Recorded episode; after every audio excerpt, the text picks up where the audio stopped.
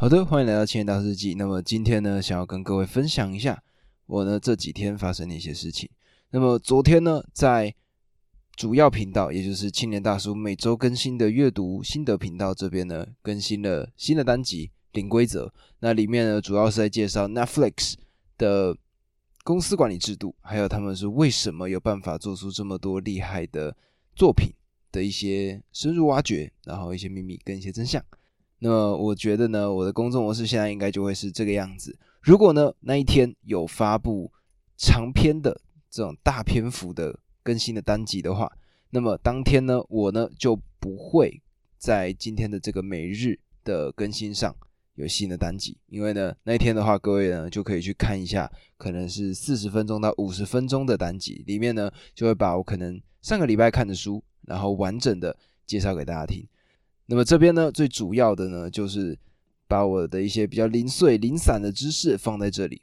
那么不瞒各位说，我最近呢开始在读一本非常古老的书，名字叫做《论语》。那我相信呢，只要是我们一般有上过国文课、有认真稍微上点课的呢，在学校基本上国中、高中甚至国小吧，应该都有，至少一定会有一个篇幅、一个课文里面一定会介绍到《论语》。那么以前小时候呢，就打哈哈嘛，就觉得说这种东西没有什么意义。然后现在呢，突然觉得说，哎，好像了解一下更深层次的一些东西。为什么这一本《论语》会一直流传到现在？然后甚至是老一辈的人会这么喜欢它，它一定有它存在的意义。所以呢，我呢就去找了一个比较年轻人的版本，他呢是中国的一个说书人，名字叫樊登。那么他呢就写了一本《樊登讲论语》。那里面的内容呢，我觉得非常的浅显好懂。那么我呢，现在大概看到了一百页左右吧。那里面呢，我觉得他把一个阅读真正的意义，还有它真正的作用，我觉得他把它讲的非常的精辟。所以呢，我呢想把我在这个书里面看到的一段内容，把它分享给大家。那么这个书里面是这样写，他说，有的人抱有错误的观念，觉得自己不用读书，可以在社会大学毕业。有的人觉得读书不如看人，找人多交流，从人的身上学习，相当于读了万卷书。有一句话叫做“读万卷书不如行万里路，行万里路不如阅人无数，阅人无数不如高人指路”。这话在他的看来特别庸俗。能够在生活中见到的人都跟自己差不多，在同一个层次、同一个地方，想法呢也往往大同小异。虽然旅行能够见到不同地域的人，陌路相逢。语言、文化、见识有很大的差异，但无法深度交流。有人说，那就努力的去认识那些更厉害的人。且不说能不能接触到更高层次的人，就算你认识了这个时代最厉害的人物，他也跟你局限在同样的时代。你能够见到的人，跟你存在着同样的偏见，存在着同样的文化背景，基本上都被同样的时代和时空做的筛选。人们容易被身边最接近的六个人的认知影响。一个人的认知程度，往往就是自己最接近的一些人的认知程度的平均数，仅此而已。即便你觉得从周围的人身上学到了很多，多数也只是简单的重复，仅仅是你在不断的验证自己的观点是对的，而你的认知程度不会得到突破。只有读书能够让一个人穿越时间去。跟更多的人交流，和两千多年前的人交流，一千多年前的人交流，五百多年前的人交流，三百多年前的人交流，还能够穿越空间，与不同地域的人、不同国家的人展开思想上的交流。这就是为什么子路说：“有名人焉，有社稷焉，何必读书，然后为学？”而让孔子感到非常的不开心。有一本呢，我之前已经买进来，但是呢，还没有花时间看的一本书，叫做《思辨与立场》。那它里面呢，提醒到大家说。读书不能只是读一个时代，如果只读先秦，只读孔子、老子，慢慢的，你的说话风格、做派就被打上了某个时代的烙印。我们不仅要学习《论语》，也需要慢慢读一读魏晋汉唐宋明等时代的书，读一读近现代甚至是国外的作品，跨越时空，思想才能打开，才能够形成更加丰富的神经元连接，才能够找到更加合适、中允的角度来解决问题。这个。就是樊登对读书的看法，那这个呢，也可以刚好解决一个我之前被问到的一个问题。那么根据这个说法呢，当时其实也有被质疑过嘛，他就会说，哎，那这个东西它是放在那个年代管用，但是现在的这个年代呢，会不会就已经没有那些作用了呢？那么我自己呢，对于这样子的一个看法呢，当时给出来了一个这样子的答案。那我觉得刚好也跟这本书或者说跟阅读相关的方式可以做连接。那么各位，如果对于玄学比较了解一点点的人，应该就会知道所谓算命这个技术。那么算命的这一件事情呢，可能是根据你生日的时候，然后呢去排出你可能的一些未来的走向。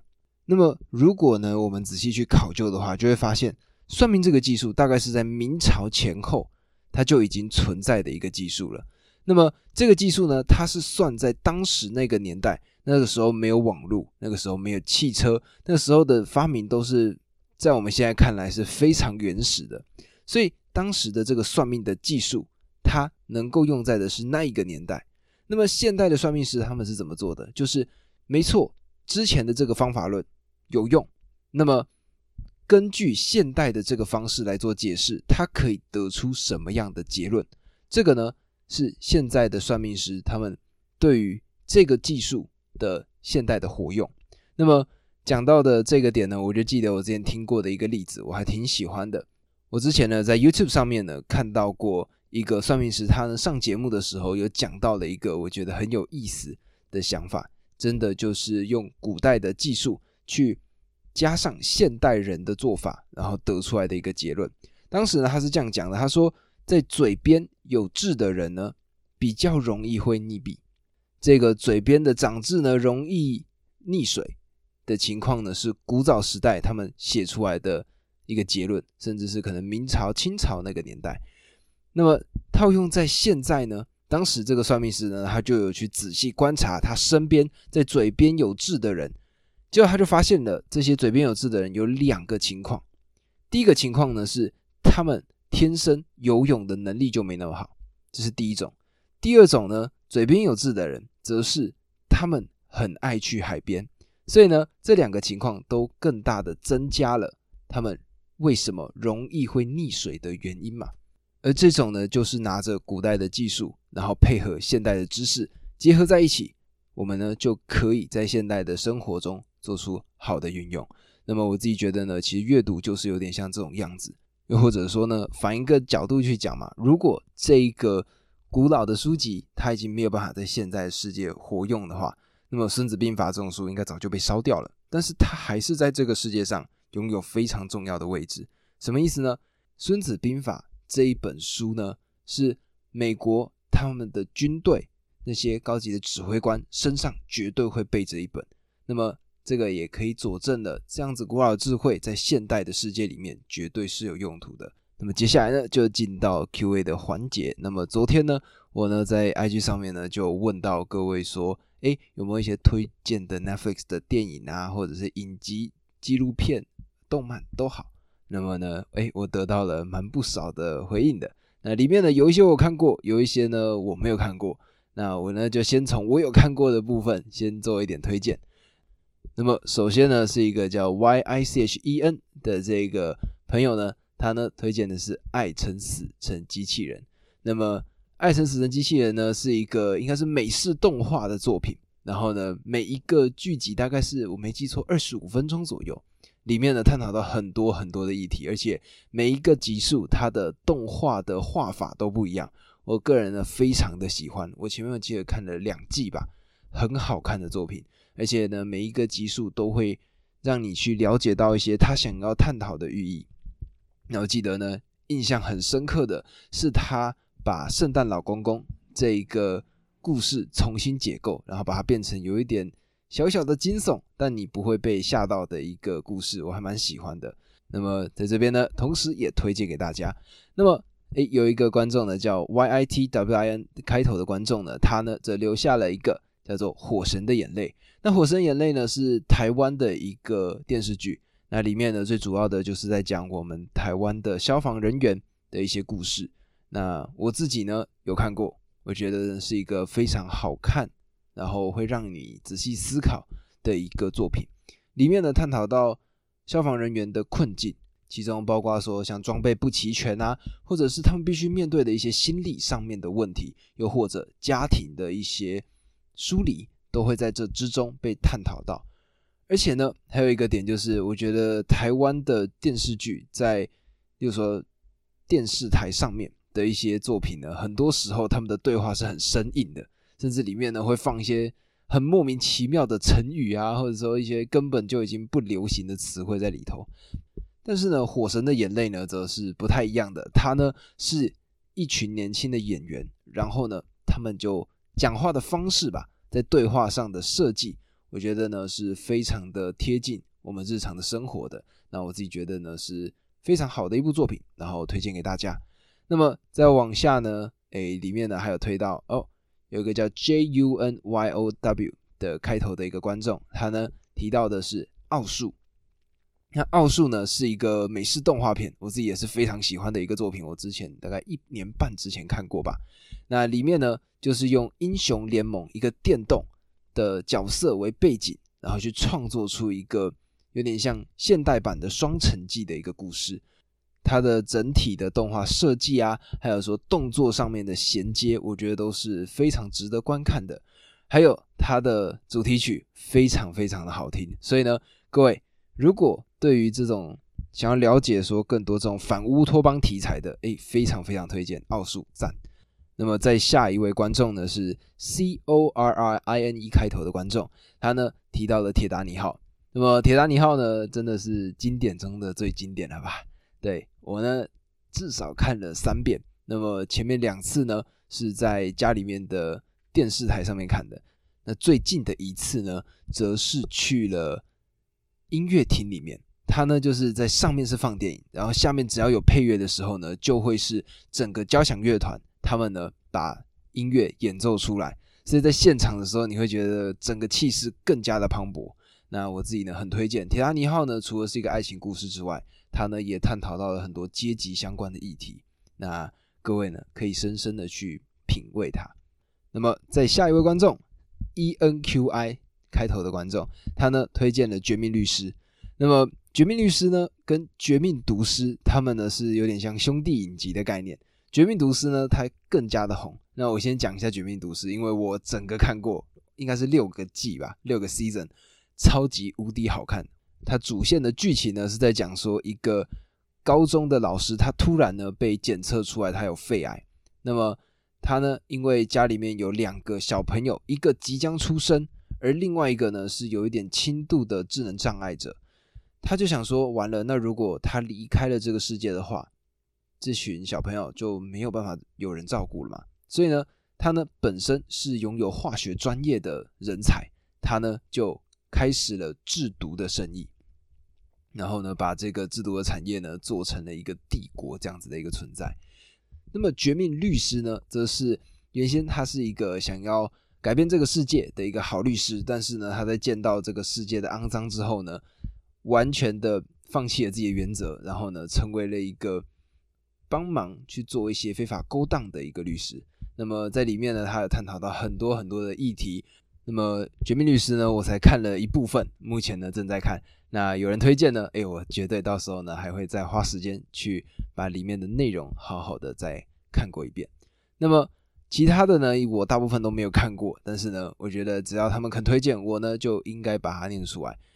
有一位呢叫做 M I N A 开头的观众呢，他呢。讲到了此时此刻，这个呢是一个爱情的剧情片。那么下面一位 F U N 开头的观众呢，则是推了《路德探长：落日之殇》。再下一位 L I M I T 开头的观众呢，他推的是《Incredible Tales》这一部作品。那么再往下，底线 X Y Z 这个观众呢，推荐的是《便利店星星》。再下一位观众呢，他是 W U。K O N G 开头的观众呢，他推荐的是 A V 帝王。那么这个作品呢，其实我之前就有瞥到过。那里面呢，其实是在讲说这一个人他是怎么样从原先一个无名小卒，然后成为一个成人影视业的一个老板，然后叱咤风云的人物。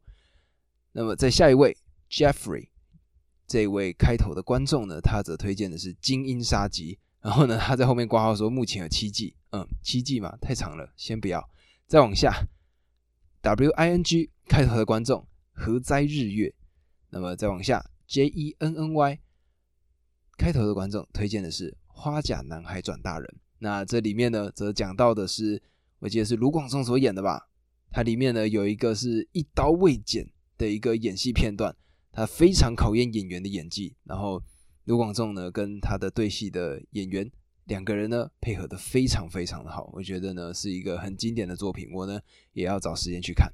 那么再往下有一个呢开头叫 I K U N 的观众呢，他推荐的是《中末女武神》跟《五等花的花嫁》，那这个呢是动漫的作品。那么下一位呢，叫做 Andrew Wu 开头的观众，他呢讲到的是《怒呛人生》《创造安娜》这两部作品呢，他都觉得蛮适合推荐给大家的。那么我自己呢，因为有看过《创造安娜》，我自己蛮推荐《创造安娜》的。里面呢，他讲到的是一个普通的女孩，她是如何透过自己的头脑，然后呢，可以说是让整个纽约的富豪们投资她。甚至呢，为他冒了很多的风险。那么，我觉得呢，这部作品呢，会让我们重新反思很多人生层面的议题，非常值得推荐。那么，再往下，G U A V A 这个观众呢，他推荐的是三年 A 班。再往下，X X 九一零开头的观众呢，推荐的是枪神，它呢是一个动漫作品。那么再往下。Y U L U N 的这个观众推荐的是《驱魔面馆》，它是一部韩剧。那里面呢讲到的是，我没记错的话，一群有超能力的人，他们呢就要负责去抵抗坏人。那虽然是有一点老套的剧情，但是他们拍出了一个新的感觉。那么再往下，接下来三部呢都是动漫的作品。L S Y 这个开头的观众推的是《刃牙》。那么如果呢？各位对于动漫作品有点理解的话，哎，刃牙呢是一个，如果没记错，里面的角色呢都是各个肌肉男，所以如果呢对肌肉男有兴趣的，可以去看一下。那么剩下两部作品呢，我反而就比较不知道，但是呢也是在这边推荐给大家，是 Y A 点 I M 这个观众他推荐的是文豪野犬，那还有另外一个呢是 B R U H 开头的观众，他推荐的是枯雨宫村。